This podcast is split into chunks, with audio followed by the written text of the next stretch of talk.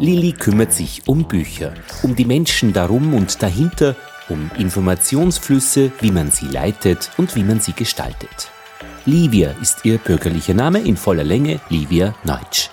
Sie ist Bibliothekarin in Wien und sie erzählt von dem, wie sie das sieht und macht. Lilly, als Bibliothekarin fällt man vom Himmel? Das ist man einfach? äh, in meinem Fall war es so, dass ich irgendwie im Bibliothekswesen gelandet bin, versehentlich.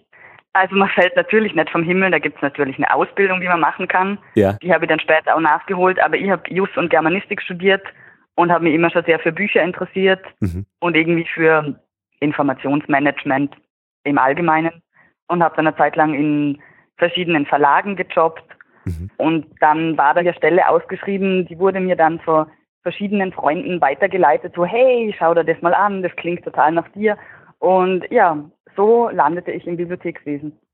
Ich habe so einen heillosen Respekt davor. Also ich finde, Bücher zu sortieren, das ist schon eine eigene Herausforderung, kann aber auch zum Fluch werden, oder? Ja, natürlich. Und in Wahrheit ist es so, dass Bibliothekare und Bibliothekarinnen sehr vieles machen und Bücher sortieren einen sehr geringen Anteil daran einnimmt. Die Leute erkennen hauptsächlich das, was sie sehen. Also, wann bist du denn zuletzt mit dem Flugzeug geflogen, wenn ich Sie das fragen darf? Äh, nach Düsseldorf. Ja, das war voriges Jahr im, ich glaube, Oktober.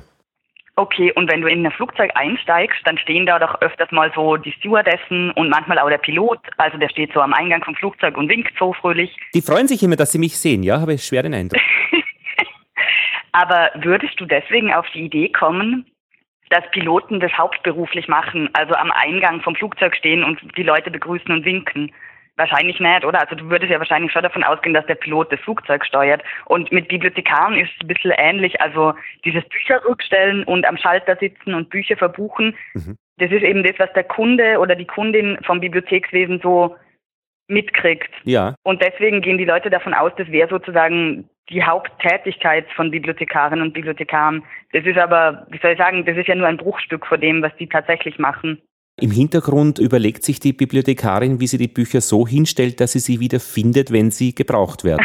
Naja, nicht nur das. Und die meisten Bibliothekare sind ja so eine Mischung aus Programmierer, Sozialtherapeuten, EDV-Techniker. Also da läuft ja sehr viel im Hintergrund, das mit dem Buch als Medium gar nicht mehr so viel zu tun hat. Mhm.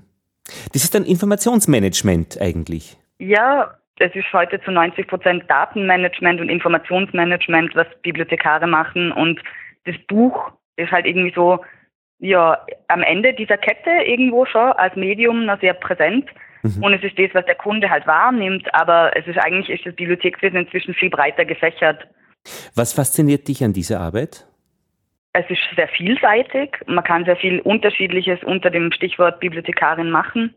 Sei das für, ich weiß nicht, irgendwelche didaktischen Sachen, Informationsvermittlung an Studierende zum Beispiel. Ich denke, es ist ein Job, in dem man viel mit Leuten in Kontakt kommt. Das macht Mhm. Spaß. Es ist sehr abwechslungsreich, ja. Und irgendwie ist man, wenn man zumindest so wie ich an einer Universitätsbibliothek arbeitet, ist man irgendwie so ein bisschen im Zentrum dieses Unibetriebs.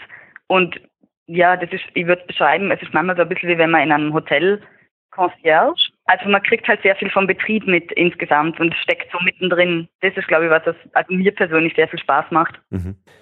Ähm, wenn du in die Schweiz fährst, und das hast du gerade gemacht, dann fotografierst du andere Bibliotheken. Was genau fotografierst du denn da an diesen Bibliotheken? Mm, Also zunächst mal das Gebäude, die Architektur. Mhm. Es sind jetzt in den letzten Jahren sehr viel Bibliotheken gebaut worden vor sehr renommierten Architekten, die teilweise ganz modernes Design haben. Mhm. Also das ist was, was mich persönlich sehr interessiert, wie man diesen Raum gestaltet. Und ja, was die Bücher darin auch noch für einen Stellenwert haben. Es gibt ja auch moderne Bibliotheken, in denen die Bücher irgendwie nur noch so sehr unter ferner Liefen vorkommen und wo die Bibliothek hauptsächlich aus PC-Arbeitsplätzen besteht, gibt's ja auch. Also irgendwie, wie das Ganze so aufgemacht ist, interessiert mich ja. Mhm. Hm. Und wenn äh, zum Beispiel im, auf Twitter ein Foto getweetet wird von einer Bibliothek in Moskau, wo die Scheiben gut geputzt sind und die Aussicht ist wunderbar, dann reagierst du auch. Das spricht dich auch an.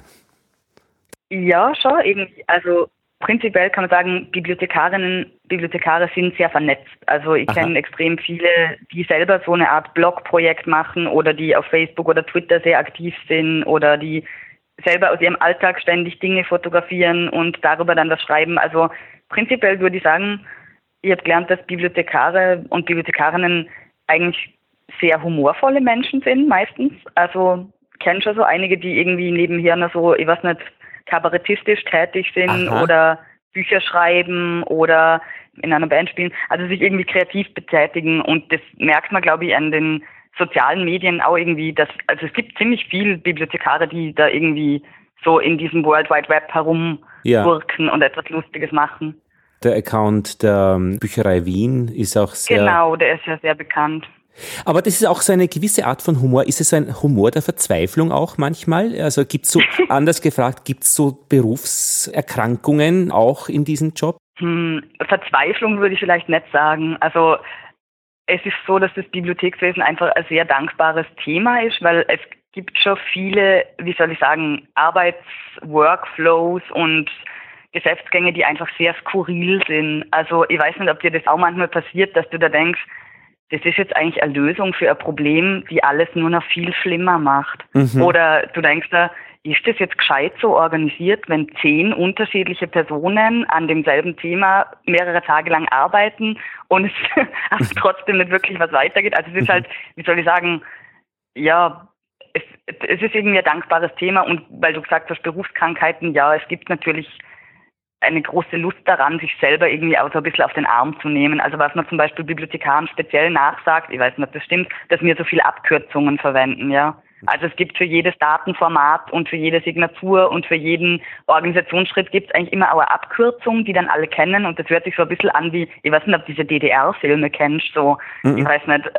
also es ist sehr abkürzungslastig, ja. Mhm. Das ist sicher eine Berufskrankheit. Du hast auch einen Aber verzweifelt, ich weiß nicht. Ist verzweifelt klingt so arg.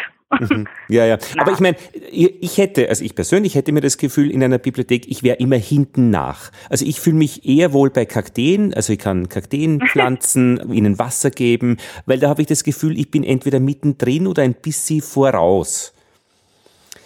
Aber das ist, glaube ich, meine persönliche Zugang eben, also ich finde eine, eine, eine großartige Arbeit und ich habe, ich spüre diese Faszination in einer, ich war selbst einmal Bibliothekar in einer öffentlichen Bibliothek in, in Altheim, aber das habe ich eigentlich, ja, aber das habe ich nur gemacht, weil ich die Michaela küssen wollte, weil die hat sich auch dafür interessiert und wir sind da halt Händchen halten dann letztlich irgendwie immer zu den Öffnungszeiten in der Bibliothek zwischen Regalen gesessen. Und dazu das musste ich. Voll romantisch. Ja, es war es auch. Und ich musste dazu auch wirklich die Bibliothek übernehmen, ähm, weil sonst wäre sie eben nicht mehr geöffnet worden. Und irgendwie hatten wir da eine schöne Zeit. Also es, ja, ich finde es schön. Aber eben dieses Hintnachsehen würde mich eher stressen. Also Daten, Daten, Daten zu, ah, Datenströme zu gestalten, auch, ich weiß nicht, also da bin ich nicht der Typ dafür. Komisch, ja. Also Formulare treiben mich zum Wahnsinn. Also ich, ich bin der schlechteste Formularausfüller. Ich kann Formulare gestalten, das schon, aber sie dann zu betreiben, das ist unmöglich. Also, ja. Ja, ich glaube, man muss schon ein bisschen die, wie soll man sagen, abgehärtet sein gegenüber der Tatsache, dass man häufiger dasselbe tun muss, also speziell Bücher rückstellen oder so. Das ist ja teilweise, also es gibt ja diesen Satz, sie müssen sich Sisyphos als einen glücklichen Menschen mhm. denken, ja. Mhm. Weil wenn man jeden Abend die ungefähr 100 selben Bücher ins Regal zurückräumt, weil die Leute verwenden ja, ja. eben die 100 selben Bücher jeden Abend, ja. dann hat man schon irgendwie so ein Gefühl, ja, des Wiederkehrens. Und das macht ja nichts. Das beruhigt mm, Na, es ist ja Gott sei Dank bei uns auch so, dass wir eine gewisse Abwechslung drin haben. Also ich muss das ja nicht immer alleine machen. Mhm diese ganzen Bücher rückstellen. Es gibt ja Team, wo man sich abwechselt und so hat man auch das Gefühl, das verteilt sich ein bisschen auf mehrere Personen. Aber man kann schon mal irgendwie frustriert sein, das schon. Die 100 selben Bücher, das finde ich ist ein sehr schöner Titel. für etwas. Zum Beispiel vielleicht für deinen Blog. Du hast einen Blog Bibliophase bei Tumblr. Da steht dabei von einer, die Auszug der tieferen Ordnung der Dinge auf den Grund zu gehen. Lili geht zur Arbeit. Was machst du dort auf Tumblr? Ich habe eigentlich damit begonnen, irgendwie so kleine Zeichnungen zu machen aus meinem Alltag und kurze Szenen aufzuschreiben, die mir begegnen, Fotos zu machen und zwar hauptsächlich deswegen, weil ich habe die Ausbildung zur Bibliothekarin machen dürfen vor einem Jahr mhm. und habe dann festgestellt, dass sich darunter wirklich niemand irgendetwas vorstellen kann. Mhm. Also Freunde und Kollegen und Familie haben mich immer gefragt, ja, was lernst du da in diesem Kurs?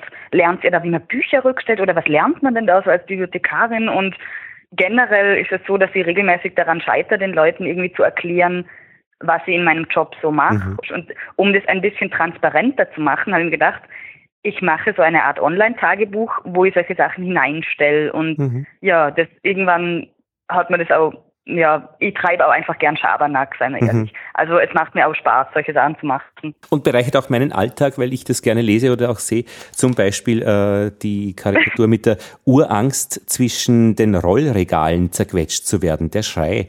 Ist da eigentlich schon jemals was passiert zwischen den Rollregalen? Sind die so tödlich, wie sie Na, ausschauen? also ich war schon bei mehreren Fastunfällen dabei, aber so richtig passiert ist noch nie was in meiner Anwesenheit. Aber ich habe neulich mit Leuten darüber gesprochen, dass das wirklich sehr viele Leute diese, diese Angstvorstellung haben, sie könnten mal in so einem Magazin oder auch, ich weiß nicht, ob du die alte Germanistik-Fachbibliothek kennst, da waren auch so Rollregale und ich habe mir da auch schon immer gedacht, wenn man dann so, ich weiß nicht, zwischen Nestreu und Grillparzer irgendwo sein Ende findet, ich weiß nicht, ob das so, naja. Ich bin froh, dass ich in dieser Situation nicht bin, jemals so ein Regal berühren zu müssen. Ich mache das alles über Netz.